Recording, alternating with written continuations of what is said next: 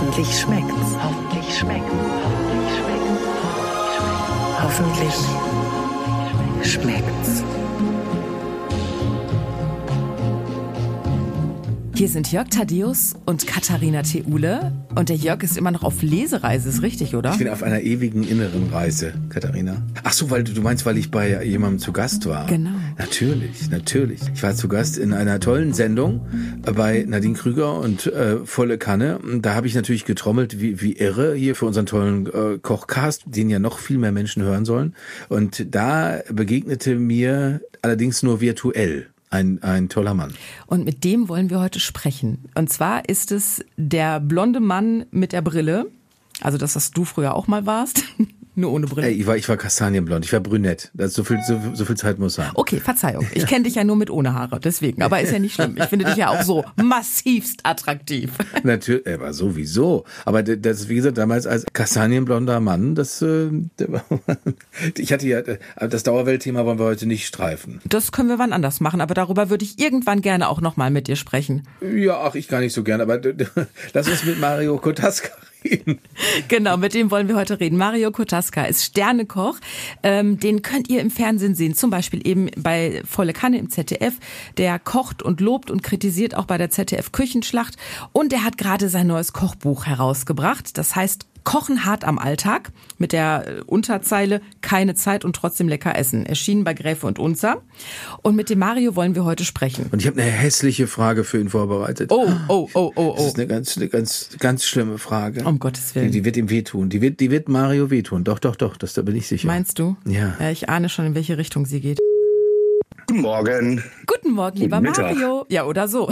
Hi. Hallo Mario, guten Hier Tag. sind Jörg Thaddeus und Katharina Theule. Wir grüßen dich auch und wir freuen uns, dass du bei uns bist. Ja, ich freue mich auch sehr. Der Jörg hat gerade schon angekündigt, dass er dir eine ganz fiese, gemeine, hässliche Frage stellen wird. Ich ahne schon, in welche Oh Richtung es nein. geht. Oh ja. Jörg, möchtest du das jetzt direkt machen oder möchtest du noch ein paar Sympathiepunkte sammeln? Nein, nein, das ist Cli- Cliffhanger. Cliffhanger. Da müssen wir mit warten. Erstmal müssen wir äh, Marios Expertise abholen. Okay. Äh, würde ich sagen. Okay.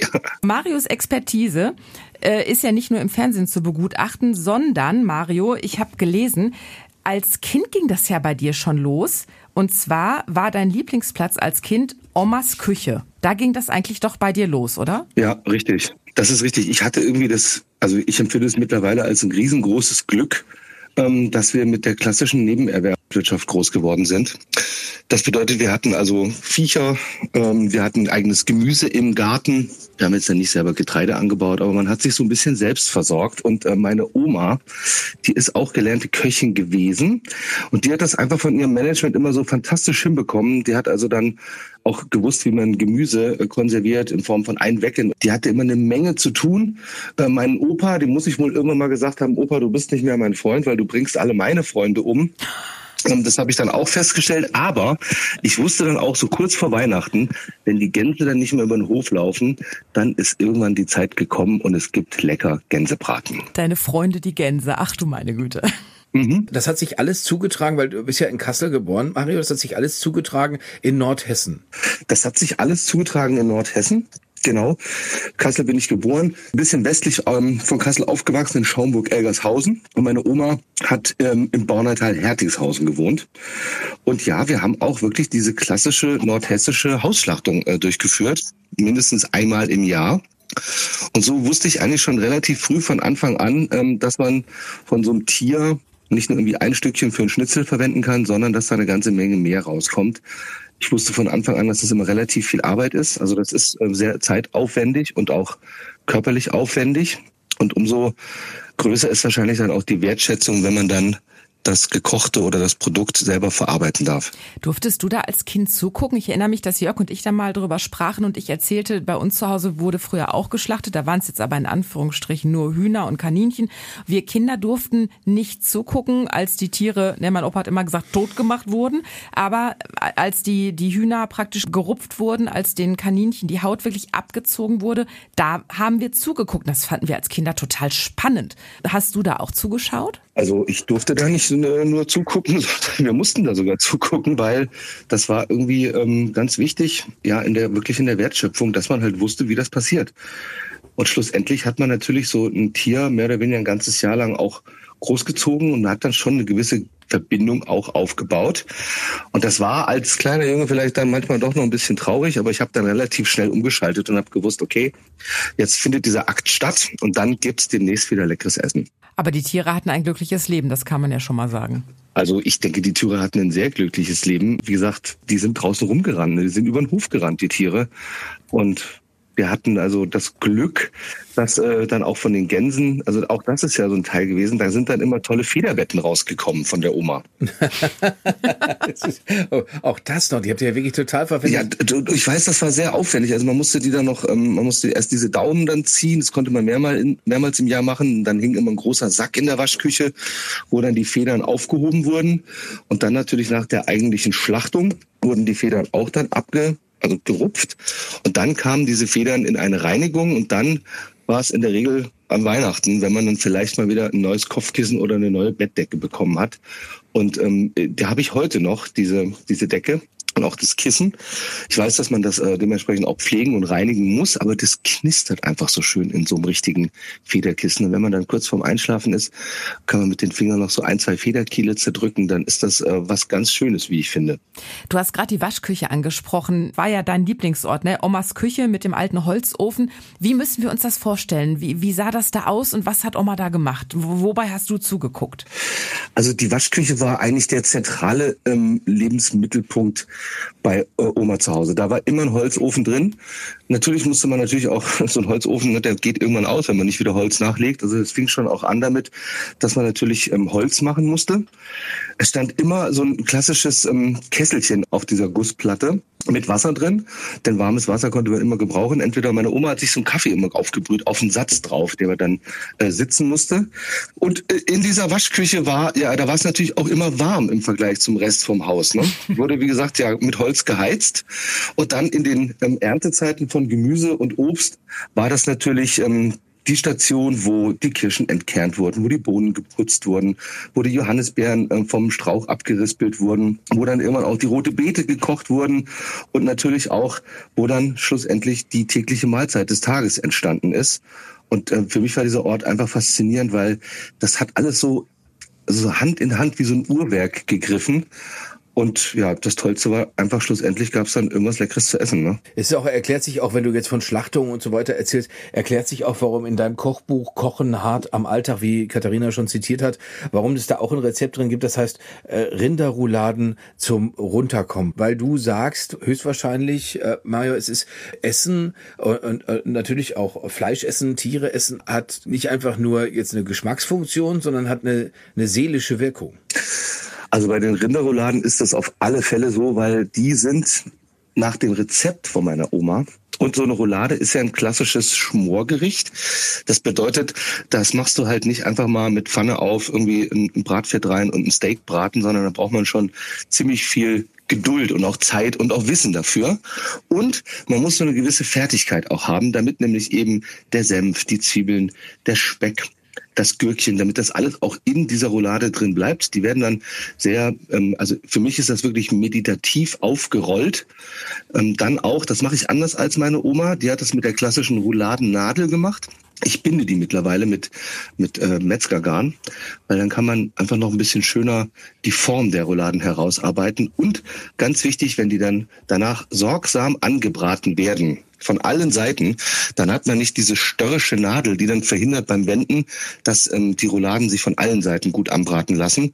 Und somit habe ich das also ein bisschen evolutiv weiterentwickelt, das Rezept von meiner Oma, weil ich einfach Bratenfaden statt äh, diese blöde Nadel nehme. Aber vom Geschmack her, Mario, wenn du ganz ehrlich bist, wenn du diese Rouladen wie bei Oma machst und dich hinsetzt und dir ein Stück abschneidest, es in den Mund steckst, hast du das Gefühl, ja, schmeckt genau wie bei Oma. Oder ist es wieder dieses Quäntchen, was ich auch oft nicht hinkriege, dass es dann doch nicht komplett so schmeckt wie, wie früher bei Oma?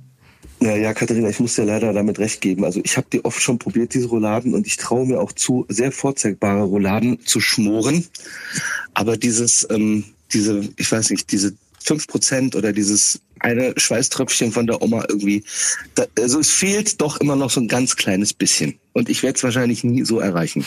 Aber ich, Marie, ich habe eine andere, eine, eine schnödere, schicksalhafte Frage trotzdem. Nämlich, wenn, äh, du, du sagst es gerade mit dem Garn, das finde ich auch sehr nachvollziehbar, weil wir leihen, anders als du als Profi, wir leihen, friemeln uns da ja gehörig einen ab und haben, haben die gro große Befürchtung, dass plötzlich alles da ein munteres äh, Durcheinander in dem, in dem Ofen ist, was man sich überhaupt nicht gewünscht hat. Wenn man jetzt also Garn verwendet, dann habe ich schon häufig darüber nachgedacht, wenn ich serviere, mache ich das Garn ab oder aber sage ich, Freunde, ihr seht's, da ist noch Garn drum, macht es euch bitte selber ab. Also was ist da, vielleicht ist es auch sogar ein, so, so ein, ja, so eine richtige Regel, ein streng, strenges Gesetz in der, in der Küche, die du kennst von der Bühler Höhe und sowas, dass man das natürlich abmacht. Also das ist eine Frage, auf die wäre ich wahrscheinlich als Koch selber so gar nicht gekommen. Ähm, ich finde die aber total spannend, die Frage, weil natürlich kann man das Garn entfernen, nachdem die Roulade geschmort ist. Ne? Das Fleisch bleibt dann in der dementsprechenden Form. Und der Gast kann dann einfach nur mit Messer und Gabel loslegen und kann dann schön dieses mürbe geschmorte Rindfleisch zerteilen. Allerdings, wenn man das Garn dran lässt, sieht natürlich der Gast oder der Essende, oh, das ist ja aber nicht aus der Tiefkühltruhe, oh, das ist wirkliches Handwerk, oh, das ist echt selber gemacht. Und ähm, ich werde das beim nächsten Mal Rouladen sind jetzt im Hochsommer irgendwie nicht so ein Thema, die ich, ähm, die man so täglich zubereitet. Aber beim nächsten Mal werde ich das beim Servieren mal ähm, an den Augen meiner Gäste betrachten. Ich lasse einfach mal den Garn dran und gucke dann, was es für Reaktionen gibt. Also wahrscheinlich wird auf alle Fälle ähm, die Tischdecke schmutzig. Das könnte ich mir auf alle Fälle vorstellen, weil äh, der, der Gast, ob jetzt geübt oder ungeübt, hat ja dann die Aufgabe, diesen Garn zu entfernen. Und bei so einer schönen weißen Tischdecke ist es wie bei so einem weißen Oberhemd äh, beim sonntäglichen Mal. Das hält in der Regel nur einmal. Ne? Das wird dann, so kommen einfach ein paar Flecken drauf. Ja, dafür gibt es eine Waschmaschine, ne? Das sage ich ja auch immer. Mario, in deinem Kochbuch Kochen hart am Alltag gibt es ganz viele Rezepte mit Fleisch. Es gibt aber auch ganz viele Rezepte ohne Fleisch. Es gibt ganz viele ja. Snack-Rezepte, ganz viele süße Rezepte, Knuspergranola zum Beispiel, Milchreisauflauf wie bei Oma. Sowas Tolles habe ich entdeckt. Ich habe ein Rezept ausprobiert, welches erzähle ich gleich. Du hast dir heute für unseren Kochcast ein fleischloses Rezept ausgesucht. Ähm, ja, aber ich ähm, sage trotzdem, es gibt Schnitzel. Genau. Was hast du uns mitgebracht? Also Schnitzel geht immer und die fleischlose Ernährung hat ja in der Tat auch bei mir in der Familie eine große Rolle. Und ich habe mich so ein bisschen inspirieren lassen und das ist vielleicht das Schöne, wenn man diesen Beruf von der Pike auf gelernt hat, da kann man natürlich verschiedene Techniken miteinander verwenden. Und so ein Schnitzel, das wird ja in der Regel paniert. Und da gibt es verschiedene Panierungen auch. Also die klassischste ist wahrscheinlich die Wiener Panierung, die kennt jeder vom Wiener Schnitzel, Mehl, Ei und äh, Semmelbrösel. Aber es gibt zum Beispiel auch eine Mailänder Panierung. Das ist eine Ei Hartkäse-Mischung, wo dann vorher der Schnitzel meliert wird und dann durch diese Ei-Käse-Mischung gezogen wird. Ich sage jetzt mal für jeden, damit er so ein Bild vom Kopf hat, Picata Milanese. Mhm. Also eigentlich so kleine Kalbsschnitzelchen mit Parmesan-Eihülle. Und äh, da habe ich mich von inspirieren lassen und habe gedacht, okay, also diese Panierung schmeckt ja einfach wahnsinnig lecker durch den Käse. Das muss doch auch mit einem Stück Gemüse gehen. Und habe das jetzt in meinem Fall ähm, einfach mit einem dicken Stück Zucchini gemacht. Und das geht wunderbar. Man muss die Zucchini vorher nur ein bisschen salzen, damit ähm, das Zellwasser ein bisschen entweichen kann und damit die Struktur der ähm, Zucchini ein bisschen gefügiger wird.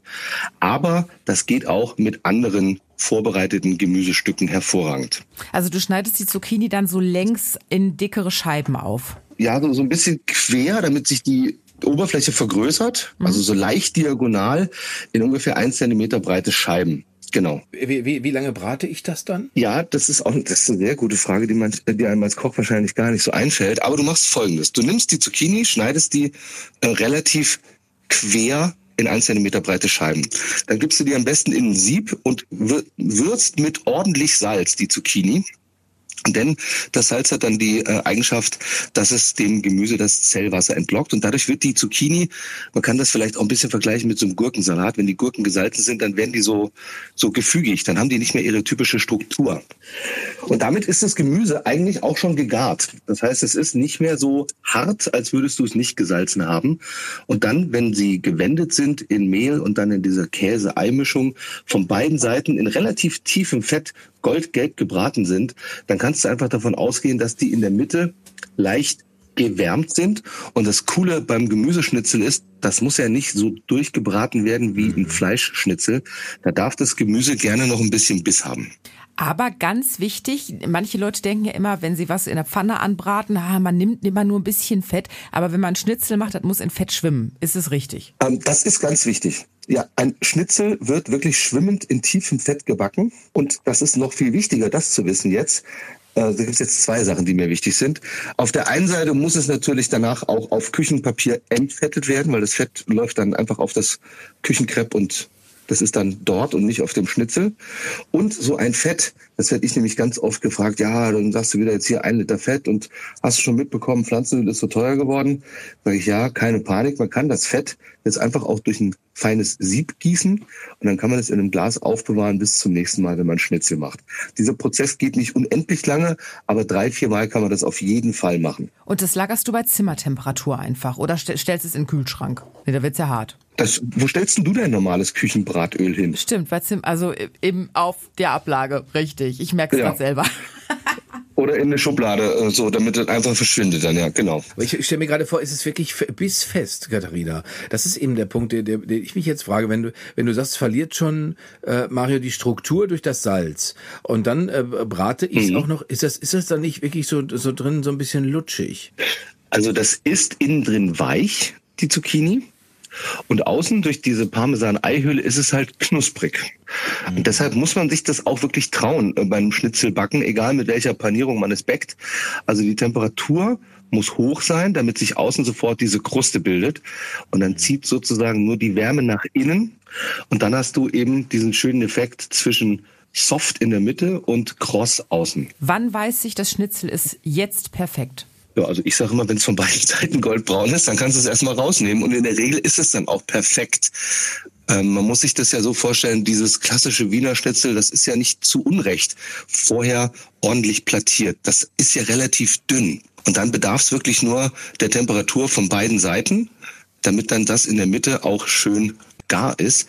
Also bei mir funktioniert das immer so. Ist jetzt eine sehr unvorbereitete Frage für einen Koch, weil ich mache das wahrscheinlich, ich mache das jetzt wahrscheinlich immer so oder habe das schon immer so gemacht und dann äh, kommt das eigentlich immer ganz gut raus. Du bist einfach routinierter als wir. Das äh, kann wahrscheinlich sein, ja. Wo wir an dem Punkt sind, Mario, ich habe schon äh, Köche, äh, Köchinnen kennengelernt, die sind immer sehr milde gegenüber dem Amateur und sagen, ja, ja, nein, Hauptsache ihr macht das mit Liebe und ihr kauft regionale Produkte und sowas äh, kennt man alles. Was sie aber selten sagen ist, was sind denn für euch Profis? Was sind für dich als Profi äh, die, die, die Sachen, die man wirklich nicht machen sollte oder wo, wo du die, die Augenbrauen hochziehst und sagst, na hoppala, mein Freund, das, das muss aber anders. Ich weiß, dass Henrik Otto, den ich mal treffen durfte, Spitzenkoch, hat zum Beispiel sehr übel genommen, als ich mit der Schnittfläche des Messers das Gemüse vom Brettchen in den Topf geschoben habe. Oh. Das, fand, äh, das geht oh. nur, ja, genau. Oh, also ein ganz schwerer Schnitzer. Was, was sind das für, für Sachen bei dir, Mario? Weil ich meine, Traube Tonbach, wo du in den Schwarzwaldstuben gearbeitet hast,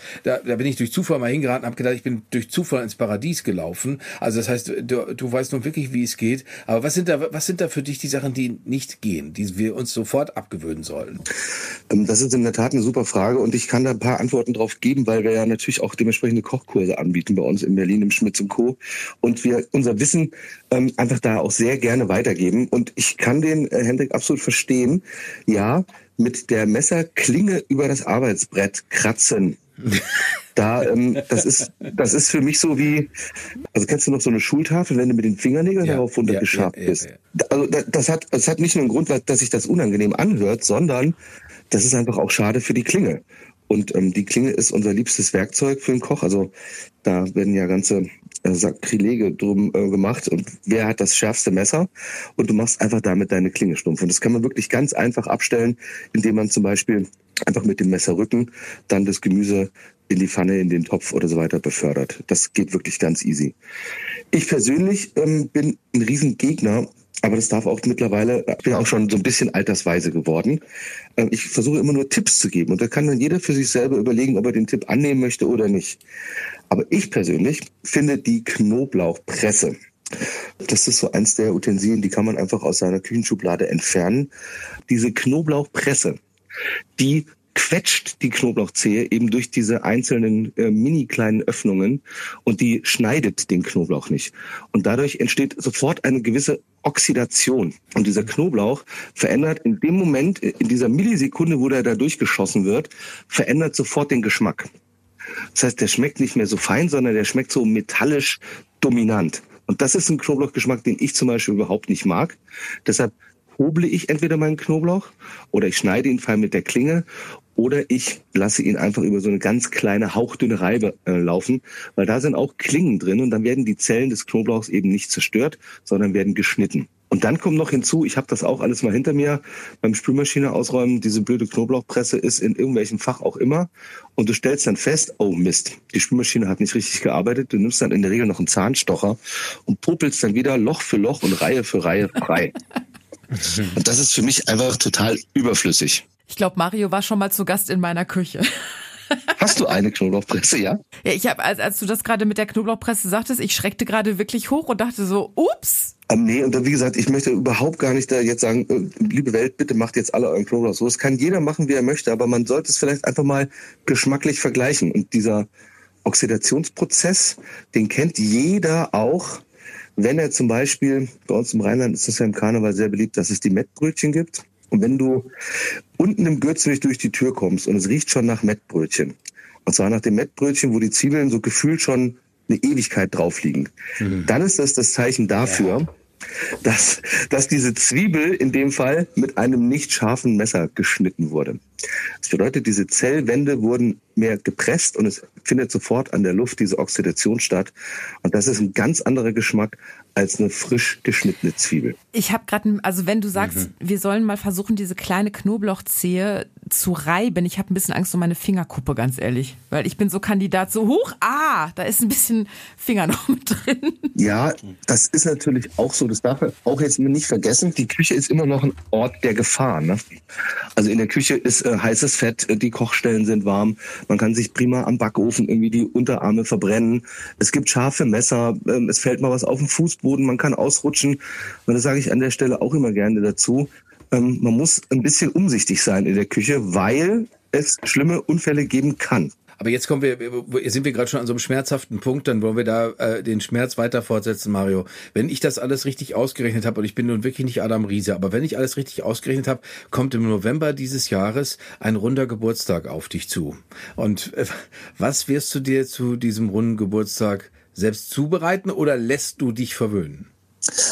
Also das ist schon so, dass du das sehr aufmerksam ähm, mitbekommen hast. Ja, ich, ähm, ich, ich schiebe das noch so ein bisschen vor mir her, diesen runden Geburtstag.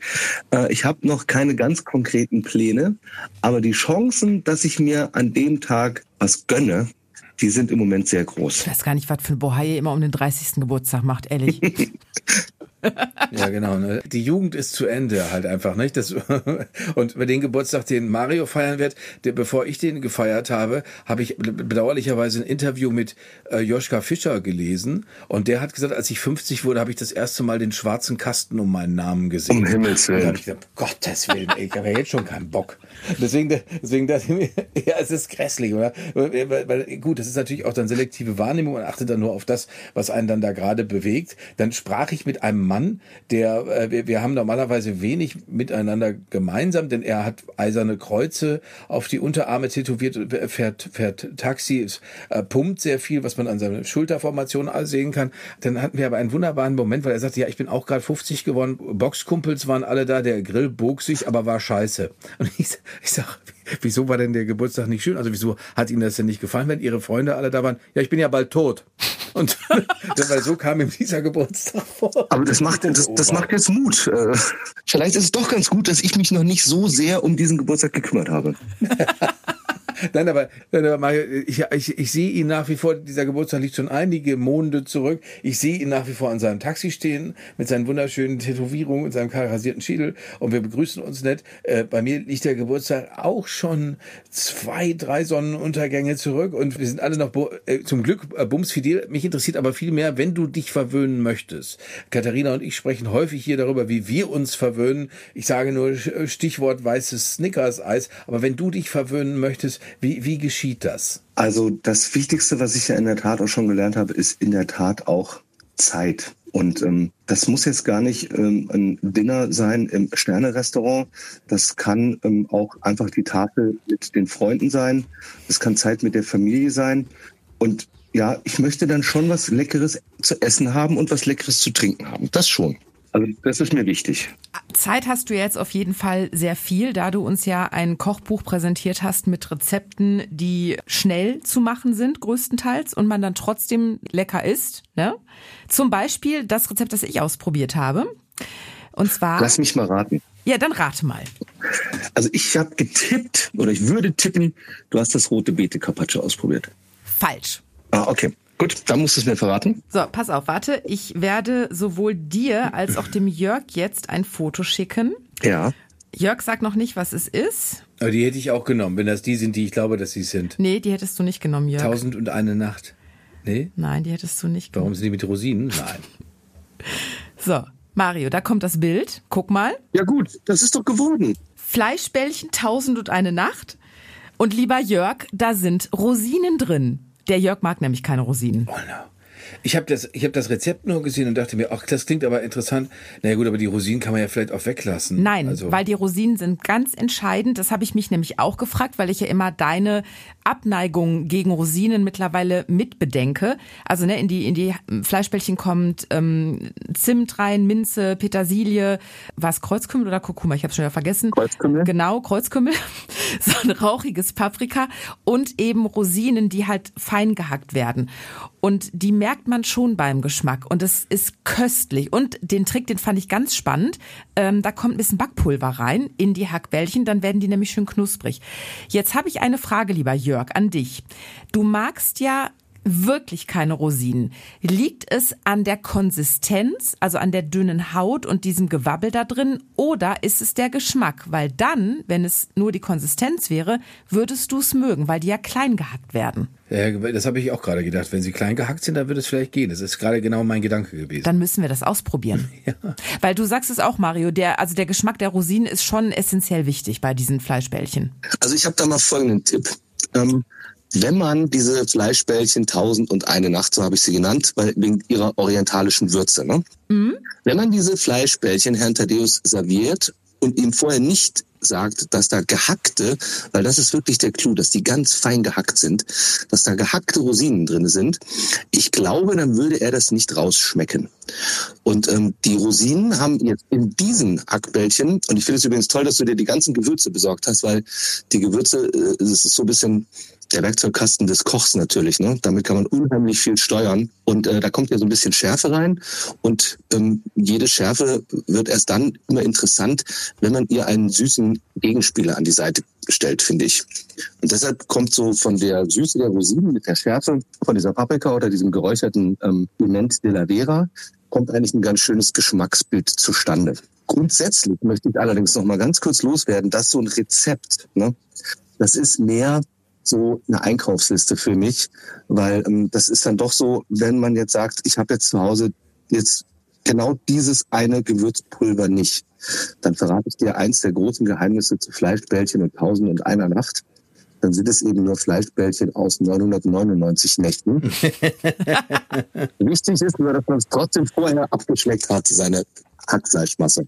Ich habe das tatsächlich, ich habe auch ein mini bisschen gemogelt, weil ich dieses ähm, Paprikagewürz, was du da beschrieben hast, nicht da hatte. Ich habe einfach Rauchpaprika genommen, weil ich habe ein bisschen gegoogelt und da stand, dass das praktisch Rauchpaprika ist und ich hatte kein Piment da und da stand, dass man das durch ein bisschen Zimt zum Beispiel ersetzen kann und ich habe dann einfach ein bisschen mehr Zimt genommen und ich fand es hervorragend. Ich habe einen Dip dabei gemacht, einen, einen Tomaten-Gurkensalat, also was ganz Einfaches und ich habe ein Nahenbrot dazu gebacken, schön mit ähm, zerlassener Butter und Knoblauch bepinselt.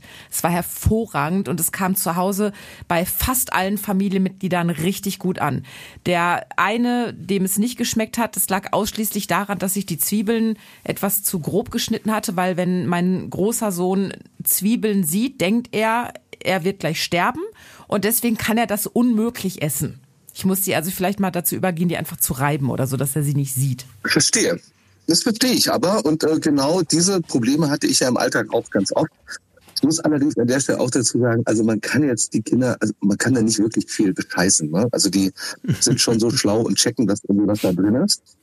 Man darf aber vielleicht immer nicht ganz 100% die Wahrheit sagen. Und so kannst du das entscheiden, die Zwiebel fein zu reiben für deinen Sohn und für Herrn Thaddeus die Rosinen fein zu hacken. Und dann lässt er einfach mal das Ergebnis auf dich wirken. Denn schlussendlich darf man nie vergessen, die Küche ist der letzte Ort der Anarchie. Denn es entscheidet nur ein einziger ganz alleine, was in die Hackbällchen oder in jedes andere Gericht auch hineinkommt. Ja, schöne, schöne Diktatur. Belügt eure Kinder. Aber wirklich. Da, dafür, da, dafür votiert er auf die menschenfreundlichste Weise Mario Kotaska, der das tolle Buch äh, uns in die Hand gegeben hat, Kochen hart am Alltag. Ich äh, mochte auch beispielsweise äh, diese Empfehlung fürs Sofa, also Humus fürs Sofa, äh, fantastisch. Eine, äh, da kann man erstmal manchen Leuten, die so ein bisschen traditionell unterwegs sind, erstmal einen Schrecken mit einladen, äh, wenn man ihnen, wenn man ihnen äh, einjagen, wenn man ihnen sagt, Grünkohl-Bowl mit wachsweichem Ei, äh, wenn man dann das Rezept genauer anguckt, denkt man sich fantastisch, das muss ich jetzt in diesem Moment machen. Und dann natürlich, das äh, haben wir ja vorhin schon zitiert, diese äh, Rinderrouladen zum Runterkommen, finde ich auch einen fantastischen Titel, um mal klar zu machen, beim Essen geht's um mehr, als einfach nur sich das in den Mund zu stecken und dann zu sagen, ist lecker. Es hat, äh, genau wie Marius vorhin erklärt hat, eine ganze Menge mit Geselligkeit, mit seelischer Verfassung zu tun, Katharina. Möchtest du dem noch was hinzufügen oder wie bringst du das größtmögliche Dankeschön an unseren Gast zum Ausdruck? Nö, ich werde einfach weiter aus diesem tollen Buch kochen. Es ist erschienen bei Gräfe und Unzer. Kochen hart am Alltag, viele tolle Rezepte drin und diese Veggie-Schnitzel werde ich auf jeden Fall ausprobieren. Cool. Jörg, ich habe eine Frage an dich. Hast du jetzt, also wolltest du deine hässliche Frage noch stellen oder war das schon die mit dem runden Geburtstag? Das war mit die mit dem runden Geburtstag, weil, weil Ach man so. äh, spricht ja mit, mit Männern nicht über ihr Alter. Das war's schon. Also ich wollte, nee, hässlicher wollte ich nicht werden. Also das, weil da, da, dazu ist das zu entzückend, was Mario Zeit für uns hat und so. Nee, das war's. Wieso? Du hattest was befürchtet? Ich hatte ja befürchtet, dass ich euch nicht aufeinander loslassen kann, äh, weil der eine schwarz-gelb im Herzen und der andere königsblau im Herzen ist. Ach, Fußball. Es ist doch nur Fußball. Ach komm. Es ist doch nur Fußball, das sind völlig unterschiedliche Ligen, das sind äh, völlig unterschiedliche Herangehensweisen. Und deswegen das toll, super toll, ja, super toll. Also, Rezepte von Mario Kutaska gibt's natürlich in seinem Buch Kochen hart am Alltag. Die, die er uns vorgestellt hat, heute gibt's aber auch auf hoffentlich-schmeckt's.de. Mario, es war toll, dass du Zeit für uns hattest. Vielen Dank. Vielen, vielen Dank, Mario. Dankeschön. Sehr gerne. Über Essen jederzeit, über Fußball müssen wir nicht wirklich weiter quatschen jetzt. Nein, ach was, wird, wird, wird zu viel drüber gesprochen über Fußball. Dankeschön, Mario, vielen Dank. Also alles Gute für euch. Bis dann. Ciao. So, der Mario. Wie schön. Jörg, wir müssen diesen Versuch mit den Rosinen machen. Ob du Rosinen magst, wenn sie ganz fein gehackt sind. Weil die Hackbällchen, die Fleischbällchen tausend und eine Nacht waren wirklich hervorragend. Ja, aber diese, das mit der Knoblauchpresse, ich entferne die gleich aus der Besteckschublade.